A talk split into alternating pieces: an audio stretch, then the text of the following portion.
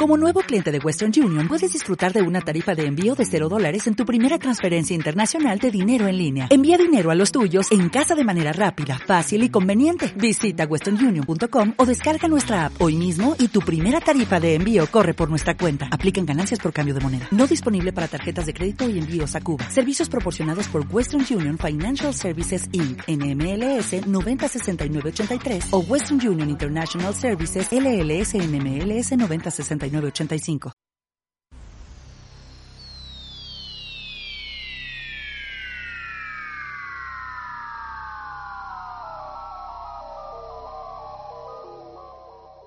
Radio Albemus.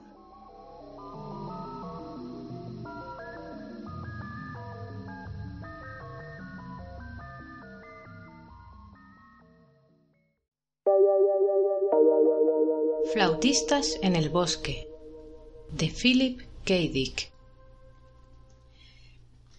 Bien, cabo Westerbork, preguntó suavemente el doctor Henry Harris. ¿Por qué piensa que es usted una planta? Mientras hablaba, Harris miró la nota que tenía sobre el escritorio, redactada de puño y letra por el propio comandante de la base con su tosca caligrafía. Doctor, este es el tipo que le mencioné. Hable con él e intente averiguar cuál es el motivo de su alucinación forma parte de la nueva guarnición en la estación de control del asteroide Y3 y no queremos que nada vaya mal allí, especialmente por una chorrada como esta. Harris hizo a un lado la tarjeta y observó al joven que tenía enfrente.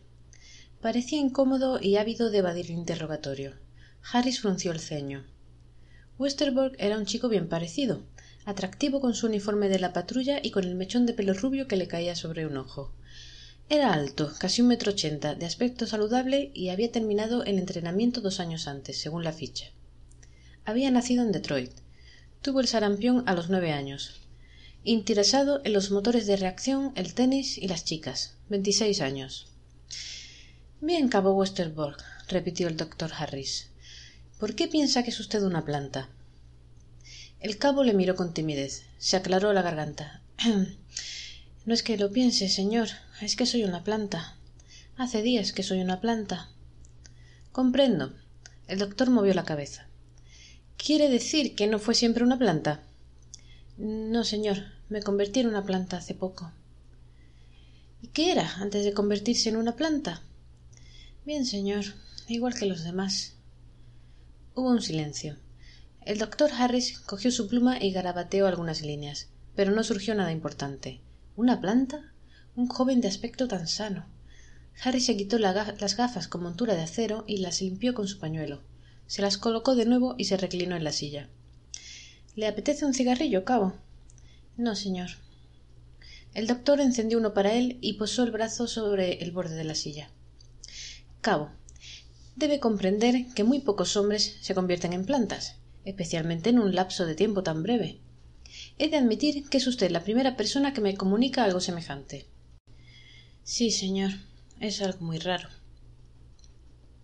Comprenderá los motivos de mi interés.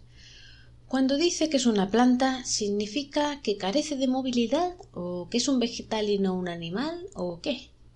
El cabo desvió la mirada.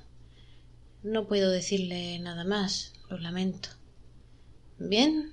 ¿Le importaría decirme cómo se convirtió en una planta? El cabo Westerbork vaciló. Bajó la vista al suelo, luego miró por la ventana al espacio puerto y después siguió las evoluciones de una mosca sobre el escritorio. Por fin se puso lentamente en pie. Ni siquiera puedo decirle eso, señor. ¿Que no puede? ¿Por qué? Porque. porque prometí no hacerlo. La habitación quedó en silencio. El doctor Harry se levantó a su vez y ambos quedaron frente a frente. Harris frunció el entrecejo y se acarició el mentón. Cabo, dígame únicamente quién se lo hizo prometer. No puedo decírselo, señor. Lo siento. El doctor reflexionó unos momentos. Luego fue hacia la puerta y abrió. Muy bien, cabo. Puede marcharse. Y gracias por concederme tiempo. Siento no poder ayudarle. El cabo salió con paso cansino y Harris cerró la puerta a sus espaldas. Luego se dirigió al videófono. Tecleó la clave del comandante Cox. Al cabo de unos instantes apareció la faz bobina del comandante de la base. Cox, soy Harris. Hablé con él. Solo obtuve la información de que era una planta. ¿Qué hago ahora? ¿Tiene más datos? Bueno, lo primero que observaron es que no hacía ningún trabajo. El jefe de la guarnición informó que Westerbork salía del recinto y se pasaba todo el día sentado, nada más. ¿Al sol? Sí, nada más sentado al sol. Regresaba al anochecer. Cuando le preguntaron por qué no había estado trabajando en el edificio de reparación de motores, contestó que era imprescindible tomar el sol. Después dijo. Cox vaciló. Sí, ¿qué dijo? Dijo que el trabajo era absurdo, que era una pérdida de tiempo, que lo único útil era sentarse y contemplar. ¿Y qué más? Entonces le preguntaron cómo se le ocurrió la idea y les reveló que se había convertido en una planta. Ya veo que tendré que hablar con él de nuevo, dijo Harris. ¿Le han dado la baja permanente de la patrulla? ¿Qué motivos alegó? El mismo, que ahora es una planta y ya no le interesa ser un patrullero. Solo quiere quedarse sentado al sol. Es la cosa más extraña que he oído en mi vida. De acuerdo. Creo que le visitaré en su barracón. Harris consultó su reloj. Iré después de cenar. Buena suerte, dijo Cox lúgubremente. ¿Alguna vez oyó hablar de un hombre que se convertía en planta? Le dijimos que era imposible, pero se limitó a sonreír. Le informaré de lo que averigüe, prometió Harris. Harris cruzó lentamente el vestíbulo. Eran más de las seis. La cena había terminado. Un concepto borroso comenzaba a formarse en su mente, pero era demasiado pronto para estar seguro. Aceleró el paso y dobló a la derecha al final del vestíbulo. Dos enfermeras pasaron corriendo. Westerbork se alojaba con un compañero, un hombre que había sufrido graves heridas con un motor y que ya estaba casi recuperado. Harris se acercó al ala de los dormitorios y se detuvo para examinar los números de las puertas. ¿Puedo ayudarle, señor? preguntó el robot que hacía las veces de conserje. Busco la habitación del cabo Westerbork. La tercera puerta a la derecha. Harris siguió caminando. El asteroide Y3 tenía una guarnición desde hacía poco tiempo. Había llegado a ser el principal puesto de control para detener y examinar las naves que entraban en el sistema provenientes del espacio exterior. La guarnición cuidaba de que no se infiltraran bacterias, hongos u otros elementos perniciosos. Era un asteroide agradable, cálido, bien provisto de agua, árboles, lagos y mucho sol. Y la guarnición era la más moderna de los nueve planetas. Al llegar a la tercera puerta meneó la cabeza, levantó la mano y golpeó. ¿Quién es? Busco al cabo Westerbork.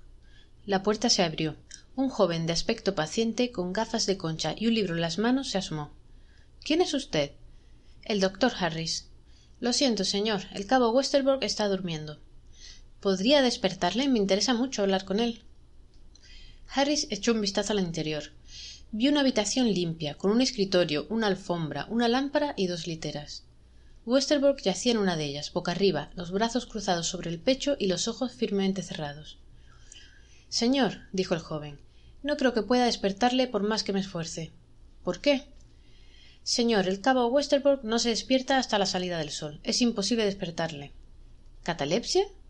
Sin embargo, en cuanto sale el sol, salta de la cama y sale al exterior, donde permanece todo el día. Vaya, dijo el doctor. Bueno, muchas gracias, de todos modos. Regresó al vestíbulo y la puerta se cerró detrás de él. Es más complicado de lo que pensaba, murmuró. Volvió por donde había venido.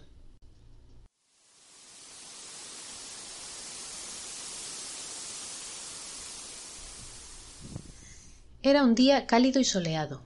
El cielo se veía casi por completo despejado de nubes, y un viento suave se deslizaba entre los cedros que bordeaban la orilla del río, al que se llegaba por un sendero que se iniciaba al pie del hospital. Un puentecillo conducía al otro lado del río. Algunos pacientes, cubiertos por albornoces, se apoyaban en la barandilla y miraban distraídamente el agua.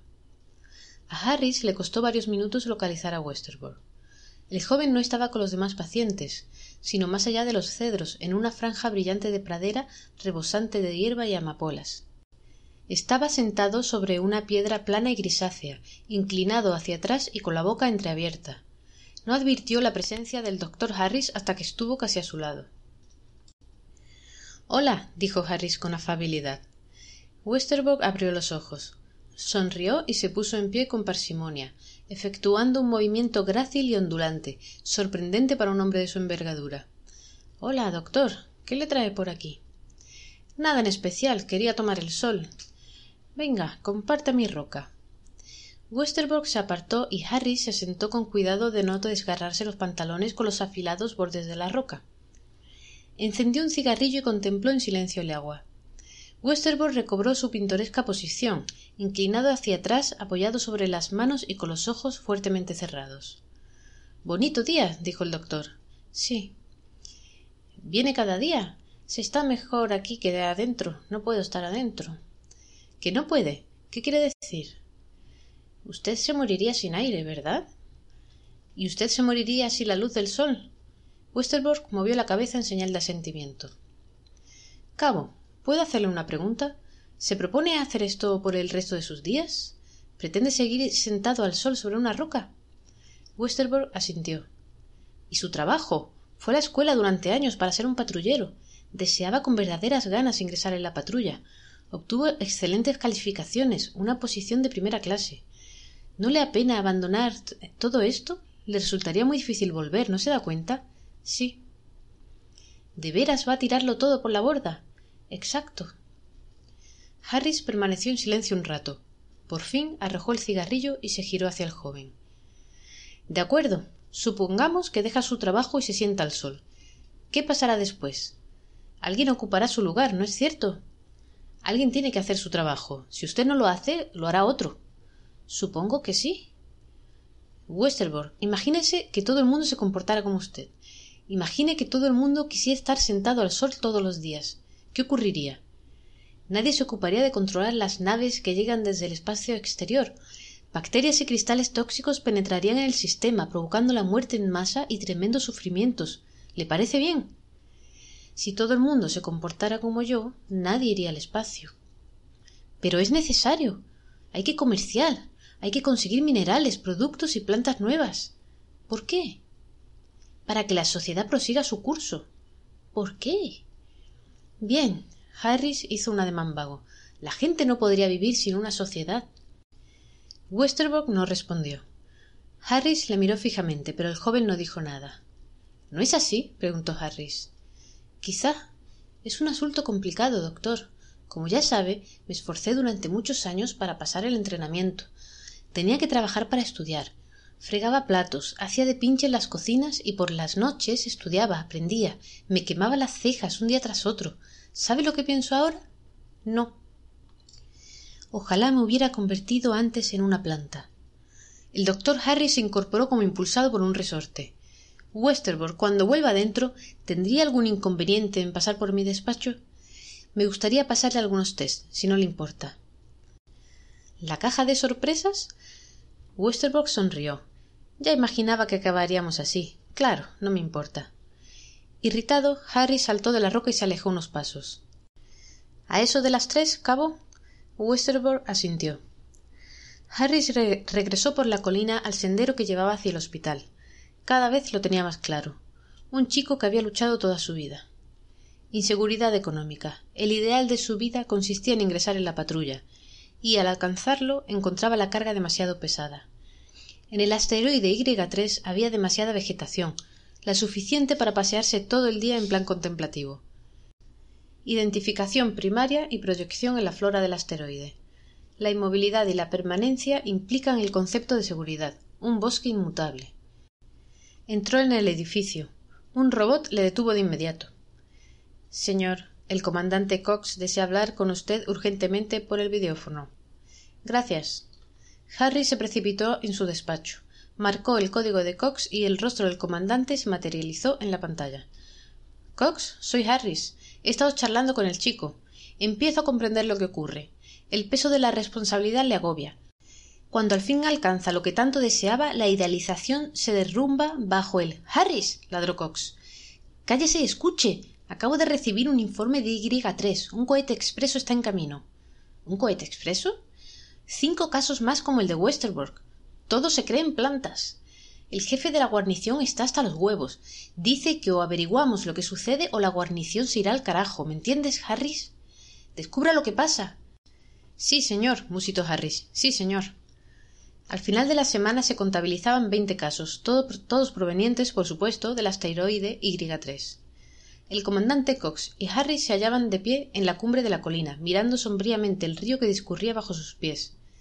Dieciséis hombres y cuatro mujeres estaban sentados en la orilla, tomando el sol. Ninguno se movía, ninguno hablaba. No habían efectuado el menor movimiento en la hora que Harris y Cox llevaban observando. No lo entiendo. Cox sacudió la cabeza. No lo entiendo de ninguna de las maneras, Harris. ¿Es el principio del fin? ¿Es que todo se va a derrumbar en torno nuestro? Me jode cantidad ver a toda esa gente tocándose las pelotas al sol. ¿Quién es aquel pelirrojo? Ulrich Dosch, el segundo comandante de la guarnición. Mírele ahora, espatadarrado con la boca abierta y los ojos cerrados. Hace una semana ese hombre iba camino de la cumbre. Tomaría el mando de la guarnición cuando el comandante en jefe se jubilara. Le quedaba un año, como máximo, toda su vida luchando para llegar a eso y ahora se dedica a tomar el sol. Esa muchacha, la morena de pelo corto, una chica de carrera, responsable del equipo administrativo de la guarnición. El hombre que está junto a ella, conserje. Esa chavala de ahí, la de las tetas grandes.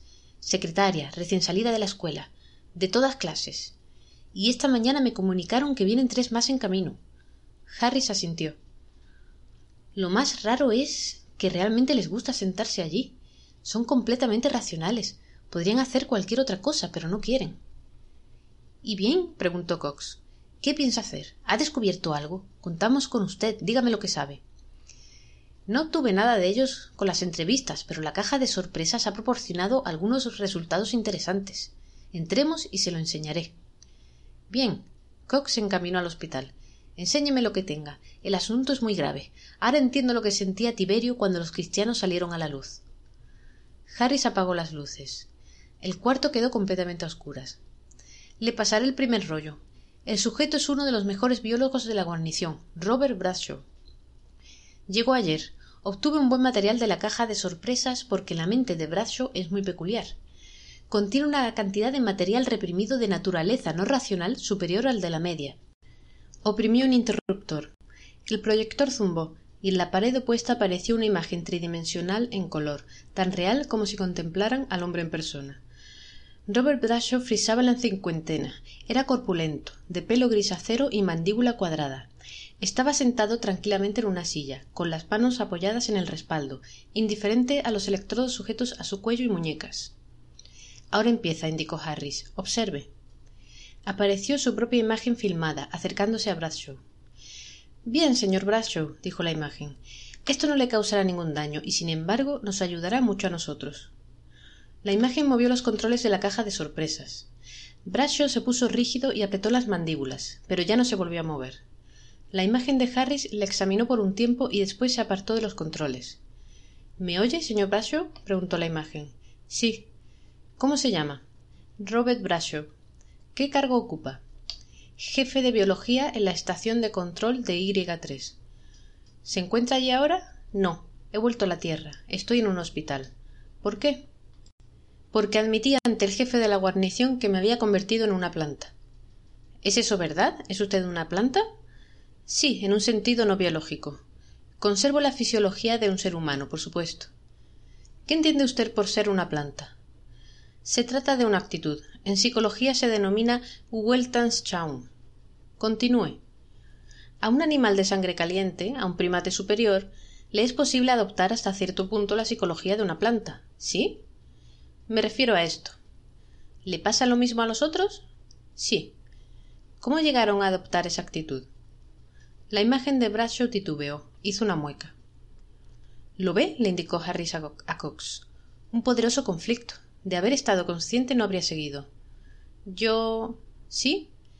Me enseñaron a convertirme en una planta. La imagen de Harris mostró sorpresa e interés.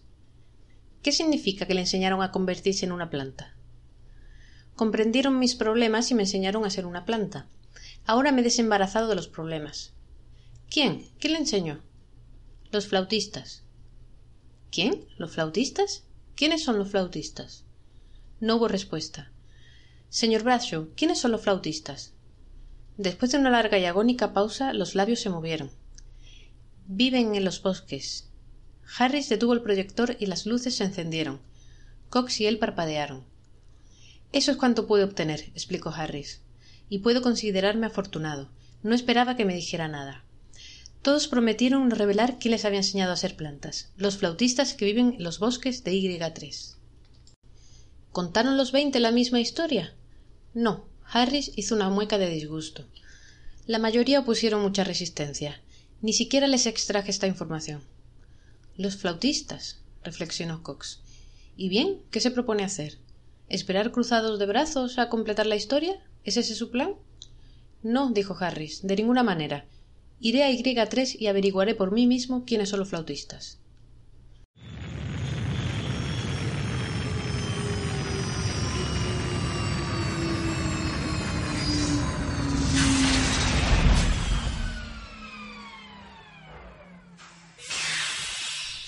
La pequeña nave patrullera aterrizó con cuidado y precisión.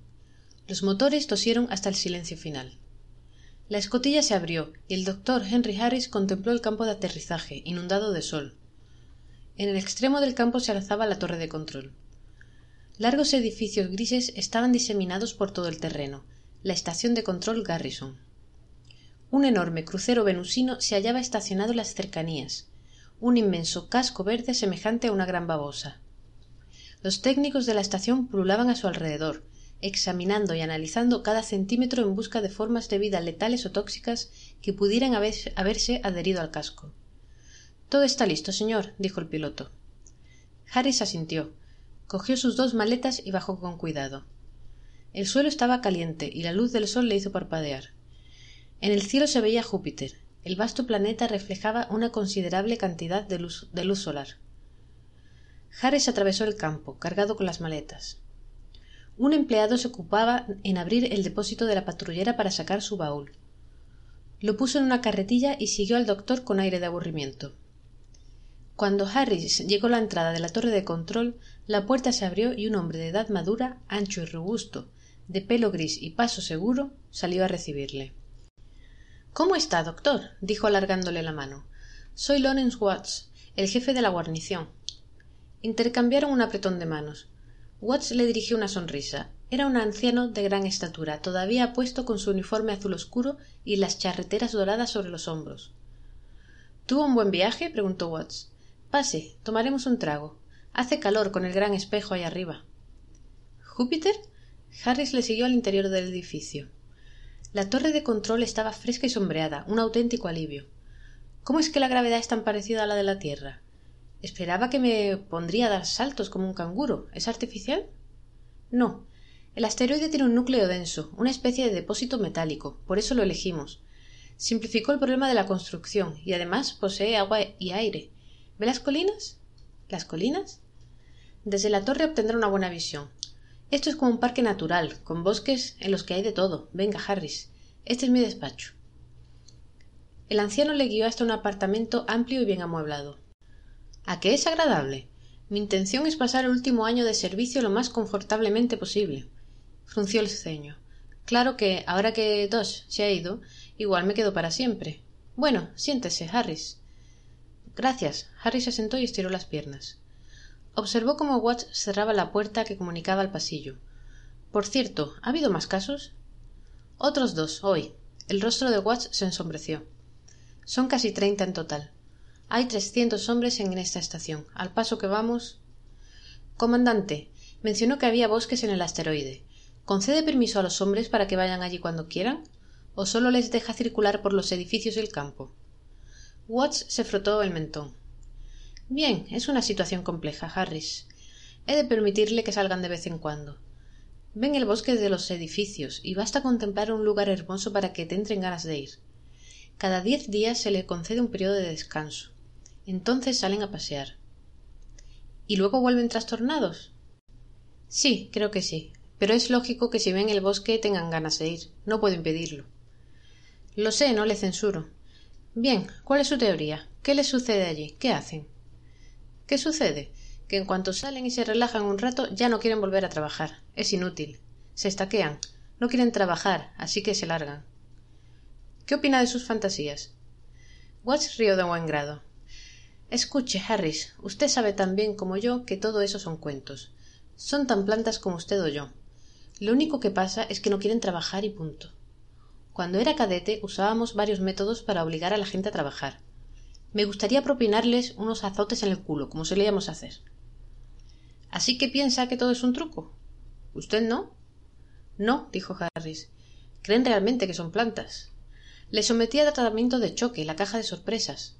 Todo el sistema nervioso se paraliza, las inhibiciones desaparecen, confiesan la verdad. Y todos dijeron lo mismo, y más. Watts paseó de un lado a otro, con las manos unidas a la espalda. Harris, usted es médico, y supongo que sabe de lo que habla, pero examine la situación. Tenemos una guarnición, una excelente y moderna guarnición, probablemente la mejor del sistema. Contamos con los más complejos adelantos de la ciencia. Harris, esta guarnición es una gran máquina. Los hombres son parte de ella con un trabajo a realizar, el equipo de mantenimiento, los biólogos, la guardia y la administración.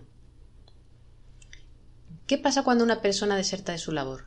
Todo se tambalea. No podemos arreglar los desperfectos si nadie hace funcionar las máquinas. No podemos solicitar provisiones y vituallas si nadie se ocupa de los inventarios y los informes. No podemos organizar la actividad si el segundo jefe decide marcharse a tomar el sol. Treinta personas, la décima parte de la guarnición, son imprescindibles. La guarnición funciona así. Si quitamos los cimientos, los edificios se derrumban. Nadie puede marcharse. Formamos un todo, y esa gente lo sabe. Saben que no tiene derecho a hacer lo que les dé la gana. Nadie lo tiene. Estamos demasiado entrelazados. Es injusto para con los demás, la mayoría. Harris aprobó con un gesto. Comandante, ¿puedo hacerle una pregunta? ¿Cuál? ¿Hay habitantes nativos en el asteroide? ¿Nativos? Watts reflexionó un instante. Sí, existen algunos aborígenes. Hizo un gesto vago en dirección a la ventana. ¿Cómo son? ¿Los ha visto?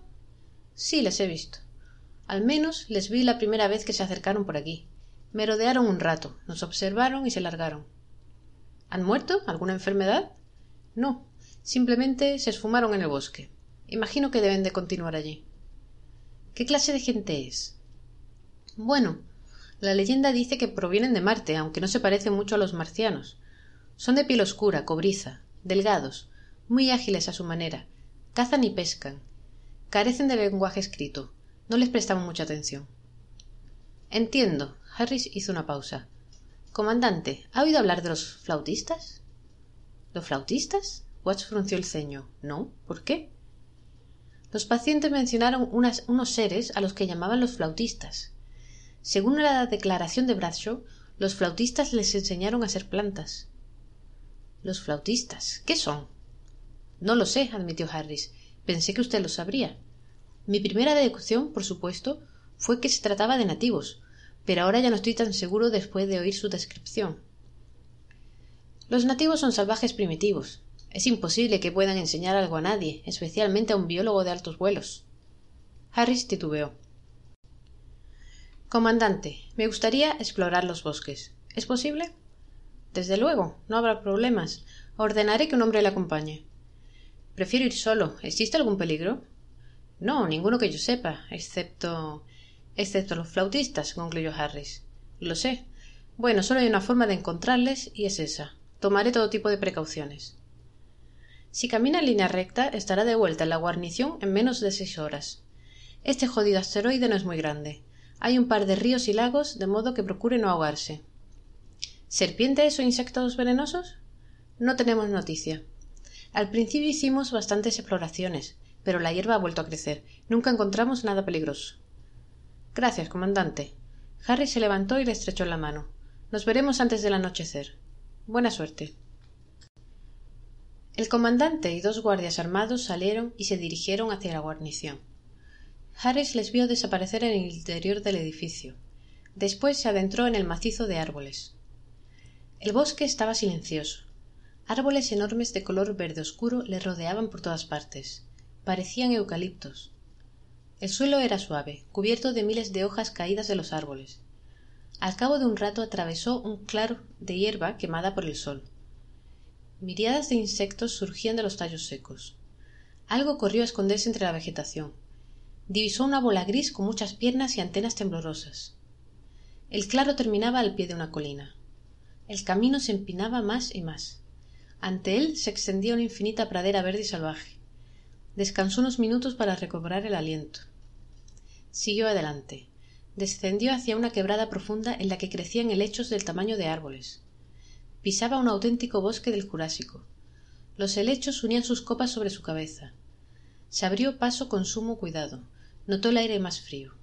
El suelo de la quebrada era húmedo y silencioso. Llegó a un terreno llano. Densas matas de helechos crecían por todas partes silenciosos e inmóviles oscureciendo el suelo. Halló un sendero natural el antiguo lecho de un río áspero y rocoso pero fácil de seguir. La atmósfera era pesada y opresiva más allá de los helechos pudo ver la ladera de la próxima colina una pradera verde que ascendía por ella. Tenía enfrente algo grisáceo grandes rocas amontonadas. El lecho seco del río conducía directamente hacia ellas. Imaginó que se trataba de un antiguo lago del que nacía el río. Trepó con dificultades a la primera roca y descansó al llegar arriba. Hasta entonces no había tenido suerte ni rastro de los nativos los únicos que tal vez podrían ayudarle a encontrar a los misteriosos flautistas que engatusaban a los hombres caso de que existieran. Si pudiera hablar con los nativos tal vez descubriría algo pero el éxito no le sonreía. Paseó la mirada en derredor. El bosque estaba en silencio. Una ligera brisa movía las hojas. Dónde estaban los nativos probablemente tenían un poblado cabañas un claro. El asteroide era pequeño daría con ellos antes del anochecer descendió por las rocas y volvió a trepar por las siguientes. De repente se detuvo a escuchar. Oyó un sonido lejano el sonido del agua. Se estaba acercando a un lago reemprendió el camino con la esperanza de localizar el origen del sonido. Continuó subiendo y bajando rocas. El silencio era total excepto por el ruido distante del agua. Quizá una catarata o un torrente. Si lo encontraba hallaría a los nativos las rocas se acabaron y apareció de nuevo el lecho del río bastante húmedo fangoso y cubierto de musgo. Seguía una buena pista. El cauce había llevado agua recientemente quizá durante la estación de las lluvias. Subió por una de las márgenes a través de los helechos y las enredaderas. Una serpiente dorada se cruzó en su camino. Algo brillaba entre los helechos. Agua. Un lago. Corrió en aquella dirección apartando las enredaderas que, le impedían el paso llegó al borde de un lago un profundo lago enclavado entre las rocas grises rodeado de plantas. El agua era clara y brillante y nacía de una catarata que caía por el extremo opuesto. Era hermoso y permaneció admirando la serenidad del lugar. Un rincón virginal inalterado desde que se formó el asteroide. Quizá incluso era el primero en verlo tan oculto y disimulado entre la vegetación. Le deparó una sensación extraña casi de propiedad dio unos pasos en dirección al agua entonces la vio. La muchacha estaba sentada en la otra orilla. Miraba el agua con la cabeza apoyada en una rodilla doblada. En seguida reparó en que había estado bañándose. Su cuerpo cobrizo todavía estaba húmedo y brillante al sol. No le había visto. Harris contuvo el aliento incapaz de apartar la vista de ella. Era muy hermosa. Su largo pelo oscuro le cubría los hombros y los brazos. Tenía el cuerpo delgado y esbelto la perfección de sus formas le impresionó a pesar de que estaba acostumbrado a contemplar toda clase de anatomías. El tiempo inmóvil extraño pasó mientras la admiraba. Tal vez el tiempo se había detenido en la imagen de la muchacha sentada sobre una roca y los helechos tan quietos como si estuvieran pintados a sus espaldas. De repente la chica levantó los ojos. Harry se revolvió inquieto consciente de entremeterse en su intimidad. Retrocedió un paso lo siento murmuró. Vengo de la guarnición. No pretendía espiarla. Ella sintió sin hablar. No le importa preguntó harris al instante. No. Hablaba la lengua de la tierra. Se acercó un poco bordeando el lago. Espero que no la esté molestando. Pronto me iré del asteroide. Acabo de llegar de la tierra. Ella esbozó una sonrisa tímida. Soy médico. Me llamo henry harris. Miró el cuerpo cobrizo que brillaba al sol la fina capa de humedad que cubría sus brazos y sus muslos. Tal vez le interese saber por qué estoy aquí. Es posible que pueda ayudarme. Sí le gustaría ayudarme sí sonrió ella. Claro que sí. Estupendo. Puedo sentarme se acomodó sobre una roca plana de cara a ella. Un cigarrillo no. Bueno me fumaré uno. Lo encendió y aspiró una profunda bocanada. Tenemos un problema en la guarnición algo les está sucediendo a los hombres y se extiende como una epidemia Hay que averiguar las causas antes de que la guarnición se venga abajo. Aguardó unos segundos. Ella asintió levemente. Se mantenía inmóvil y silenciosa como los helechos. Bien, he conseguido extraerles cierta información, de la que destaca un hecho en concreto. Se empeñan en afirmar que los, los flautistas son los responsables de su estado. Dicen que los flautistas les enseñaron. se interrumpió. Una extraña expresión cruzó por el rostro oscuro y delicado de la muchacha. ¿Conoce a los flautistas? Ella sintió con la cabeza. Harry se sintió invadido por una oleada de satisfacción. ¿De veras? Estaba seguro de que los nativos los conocerían. Se puso en pie. Por lo tanto, existen, ¿verdad? Existen. Harris frunció el ceño. ¿Y viven aquí, en el bosque? Sí. Bien. Aplastó el cigarrillo con impaciencia. ¿Podría llevarme hasta ellos? ¿Llevarle? Sí, me urge resolver este problema. El comandante en jefe de la base de la Tierra me asignó la misión de investigar sobre los flautistas. Hay que llegar al fondo del enigma, y yo soy el encargado de resolverlo. Es vital encontrarlos. ¿Me comprende? Ella sintió. Bien, ¿me va a acompañar? La chica permaneció en silencio. Estuvo largo rato contemplando el agua con la cabeza descansando sobre la rodilla. Harry se impacientó. Apoyó su peso en un pie y luego en el otro. Lo hará, insistió. Es muy importante para la guarnición. ¿Qué me responde? Inspeccionó sus bolsillos. Quizá pueda ofrecerle algo. Aquí tengo. sacó su encendedor. Le daré mi mechero. La chica se levantó lenta y armoniosamente, sin aparentar el menor esfuerzo. Harry se quedó boquiabierto. Con qué agilidad se había erguido de un solo movimiento. Parpadeó. Apenas había percibido el cambio. De pronto estaba en pie, mirándole tranquilamente con su rostro inexpresivo. ¿Lo hará? repitió. Sí, vámonos. La muchacha se dirigió hacia los helechos. Harry la siguió, moviéndose con torpeza sobre las rocas. Estupendo, muchas gracias. Me interesa mucho encontrar a esos flautistas. ¿A dónde me lleva? ¿A su poblado? ¿Cuánto queda para que anochezca? La muchacha no respondió. Se había adentrado en los helechos, y Harry se apresuró el paso para no perderla de vista. Con qué silencio se deslizaba. Espere. gritó. Espéreme. La joven se detuvo a esperarle, grácil y hermosa, observándole sin decir una palabra. Harris penetró en la masa de lechos, pisándole los talones. Que me aspen. exclamó el comandante Cox. No ha tardado mucho.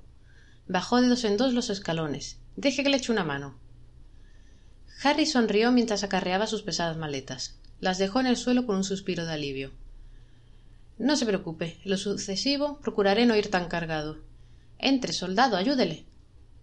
Un patrullero se acercó y cogió una maleta. Los tres tomaron por el pasillo que conducía a las habitaciones de Harris.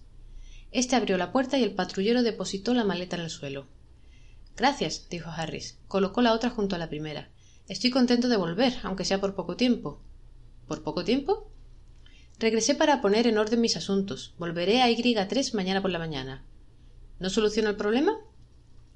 Lo hice, pero no lo he erradicado. Debo volver de inmediato. Queda mucho por hacer. ¿Pero averiguó lo que pasa? Sí, exactamente lo que los hombres decían. Los flautistas. ¿Los flautistas existen? Sí, existen. Se quitó la chaqueta y la colocó sobre el respaldo de la silla. Después abrió la ventana. Un aire cálido y primaveral invadió la habitación. Se sentó en la cama. Los flautistas existen, es cierto, en la mente de los hombres de la guarnición, para ellos, los flautistas son reales, ellos los crearon. Se trata de una hipnosis colectiva, una proyección de grupo, y ninguno se libra de padecerla hasta cierto punto. ¿Cómo empezó? Los hombres elegidos para la estación Y3 fueron seleccionados por sus especiales habilidades, su capacidad y el alto grado de entrenamiento.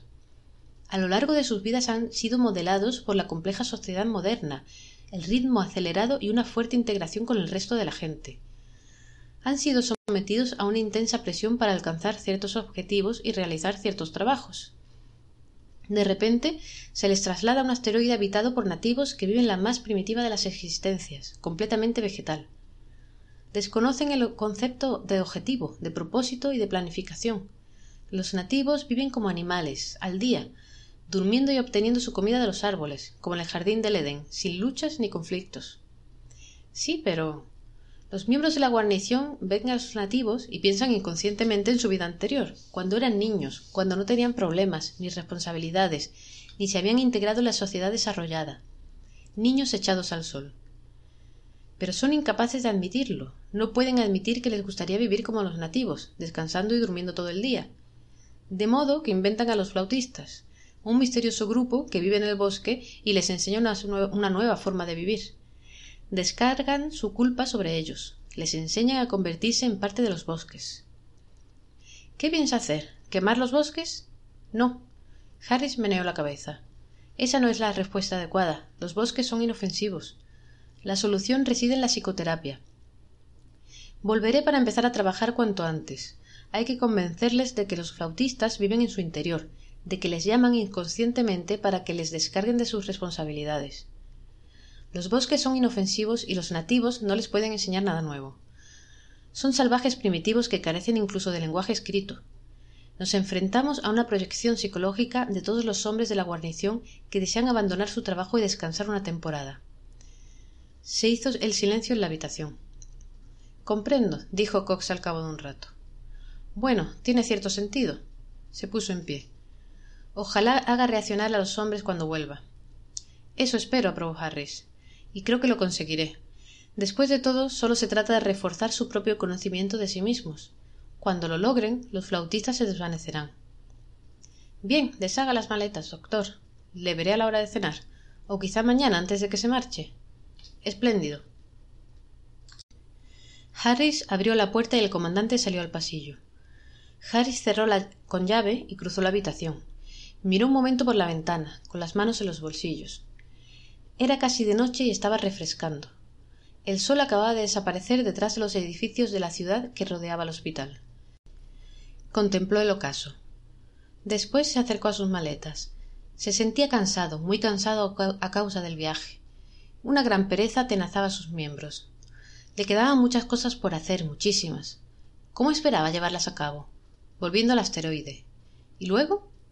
Bostezó, se le cerraban los ojos. ¿Cuánto sueño tenía? Dio un vistazo a la cama, se sentó en el borde y se quitó los zapatos. Tenía tanto que hacer al día siguiente. Dejó los zapatos en un rincón de la habitación. Se inclinó y soltó el cierre de una maleta. La abrió. Extrajo un enorme saco de tela vació con cuidado su contenido sobre el suelo. Tierra, tierra rica y suave. Tierra que había recogido en las últimas horas pasadas en el asteroide. La extendió sobre el suelo y se sentó en el centro. Se estiró de espaldas sobre ella. Cuando se sintió cómodo, cruzó los brazos sobre el pecho y cerró los ojos. Quedaba tanto por hacer. Pero más tarde, por supuesto. Mañana. La tierra era tan cálida, se durmió al cabo de un momento.